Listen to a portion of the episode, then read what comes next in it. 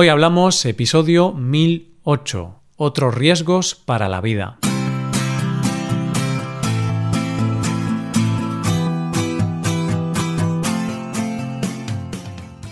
Bienvenido a Hoy Hablamos, el podcast para aprender español cada día. Ya lo sabes, publicamos nuestro podcast de lunes a viernes. Puedes ver la transcripción, las explicaciones y los ejercicios de este episodio. Ese contenido solo está disponible para suscriptores. Hazte suscriptor premium en hoyhablamos.com. Buenas oyente, ¿qué tal? Estamos a lunes, por lo que continuamos con el tema del mes. Hoy veremos cómo ha avanzado el mundo respecto a la seguridad física de las personas.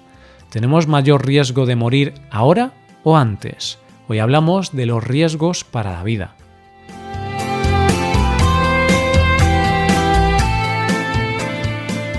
La semana pasada hablamos de que la peor cosa para la seguridad de las personas es la guerra.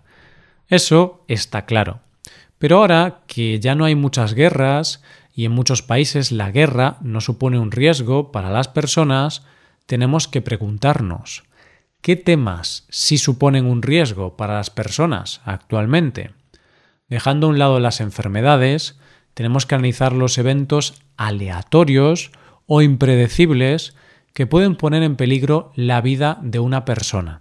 Posiblemente a todos se nos viene a la cabeza un problema del que se habla bastante los últimos años, el terrorismo. Sin embargo, a pesar de lo mucho que nos preocupa el terrorismo a casi todos, y de lo mucho que se habla de este tema en los medios de comunicación, en realidad el terrorismo es el menor de nuestros problemas. ¿Por qué es el menor de nuestros problemas? Pues porque el terrorismo genera mucho ruido, genera mucha repercusión, pero lo cierto es que causa muy pocas muertes en comparación a otras cosas como los homicidios, los accidentes de tráfico o los accidentes como caídas, accidentes laborales, envenenamientos accidentales, etc. Podemos aplicar el refrán mucho ruido y pocas nueces al terrorismo. Es decir, genera mucho ruido, mucha gente habla de eso como un gran peligro, pero al final provoca muy pocas muertes en comparación a lo mucho que se habla de él.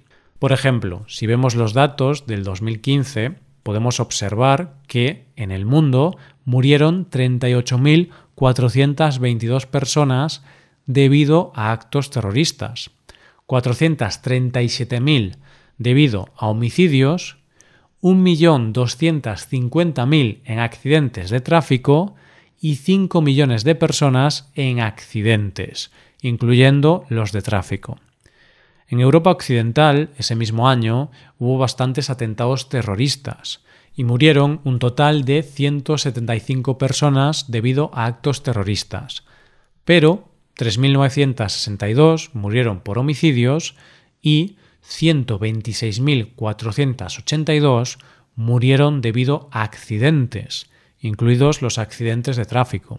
En ese contexto, en el 2015, un europeo tenía 100 veces mayor probabilidad de morir en un accidente de tráfico y más de 700 veces mayor probabilidad de morir aplastado, envenenado, quemado, asfixiado o de sufrir cualquier otro accidente mortal que de morir debido al terrorismo.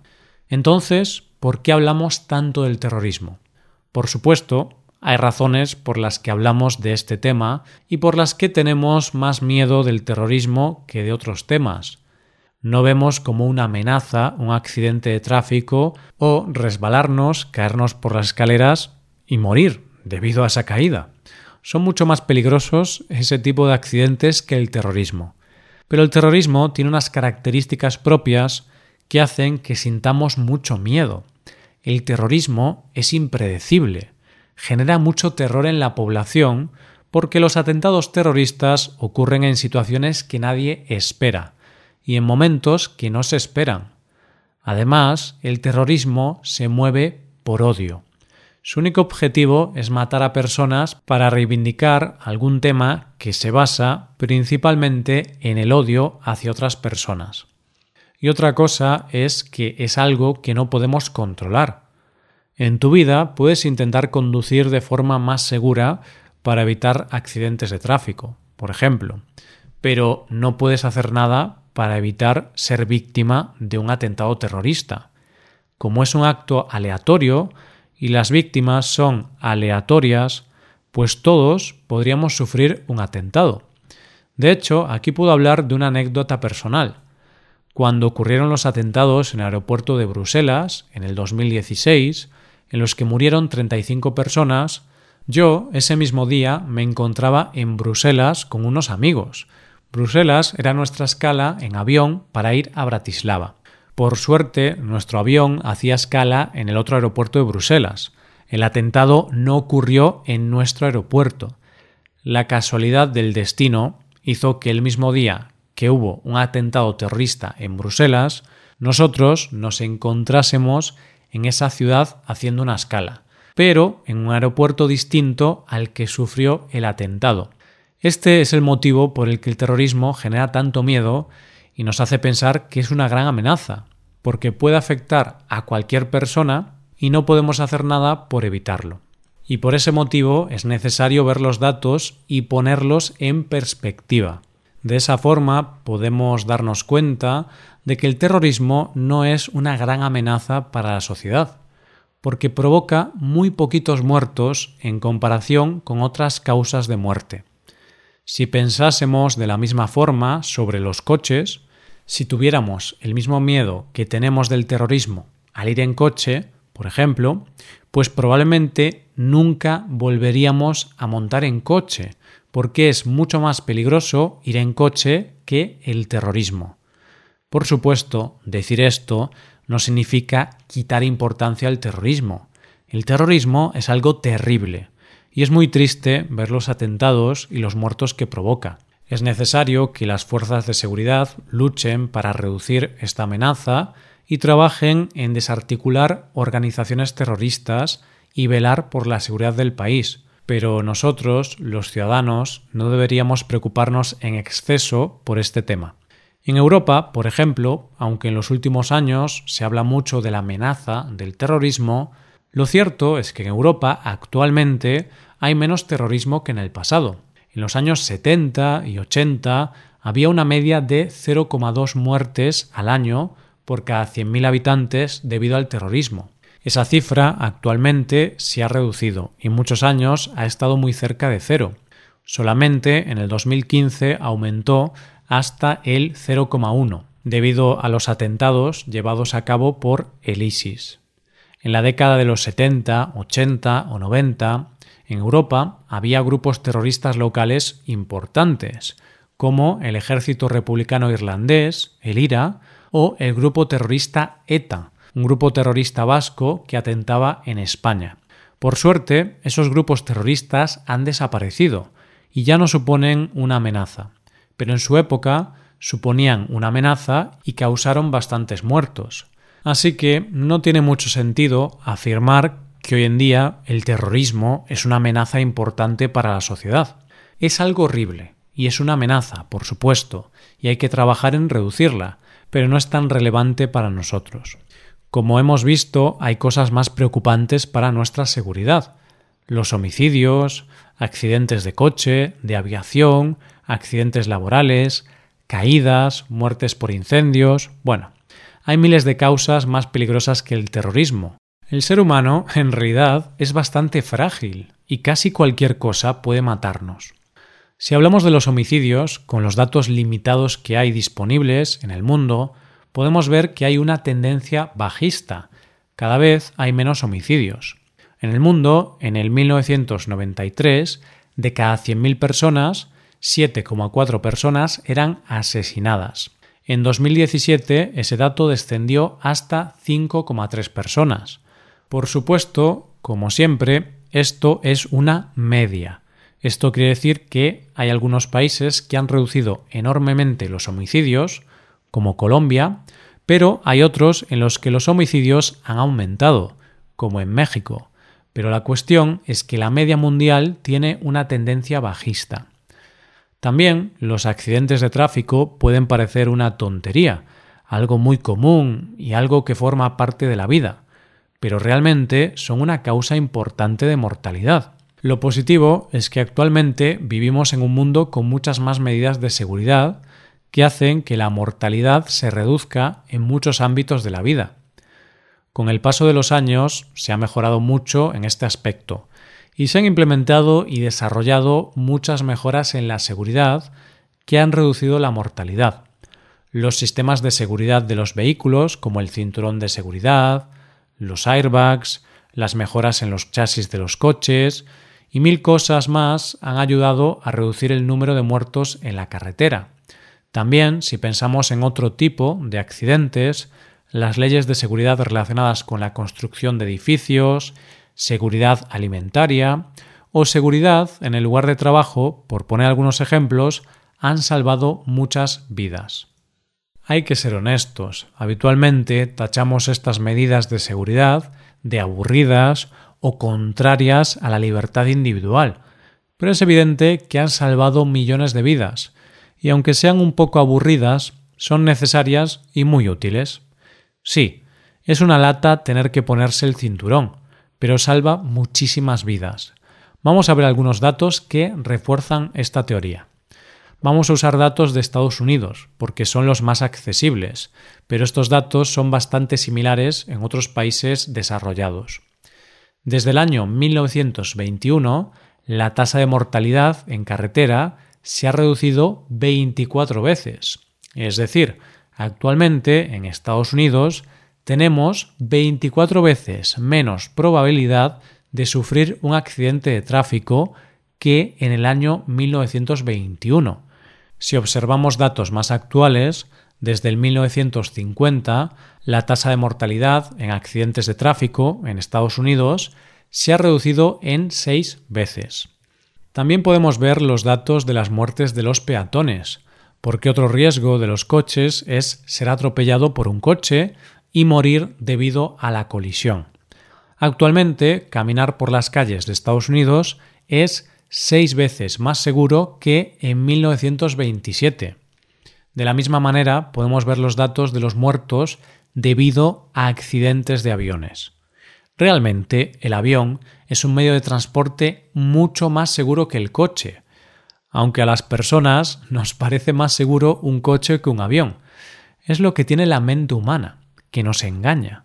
Esto ocurre porque cuando hay un accidente de avión lo vemos en todos los periódicos y en todos los canales de televisión. Por eso nos parece que es algo bastante probable. Pero realmente cada día hay miles de vuelos y casi nunca hay accidentes de aviones. En el 1970 la probabilidad de morir en un accidente de avión era de 5 en un millón. Aunque la probabilidad era realmente muy pequeña, el sector de la aviación ha mejorado muchísimo durante todos estos años y actualmente ese riesgo ha disminuido 100 veces. Es decir, actualmente la probabilidad de morir en un accidente de avión es de 0,05 en un millón. Otro tema que podemos observar son los accidentes laborales. Hoy en día, mucha gente trabaja en el sector servicios, por lo que es poco probable que sufran un accidente laboral. ¿Qué riesgo corro yo al producir este podcast? Ninguno. La verdad es que tengo claro que mi vida no está en peligro. A lo mejor, después de muchos años, acabaré con dolor de espalda por estar tanto tiempo sentado, pero tengo un trabajo muy, muy seguro. Sin embargo, las personas que trabajan en sectores industriales sí tienen trabajos más arriesgados. Las fábricas, los astilleros, las minas son sitios más peligrosos. En una fábrica hay máquinas industriales con las que si tienes algún descuido o cometes algún error, puedes acabar gravemente herido o directamente puedes morir. Además, en el pasado, las empresas se preocupaban más por producir que por la seguridad de sus trabajadores. Actualmente esto está cambiando. En el 1920, en Estados Unidos, había más de 50 muertos por cada 100.000 trabajadores debido a accidentes laborales.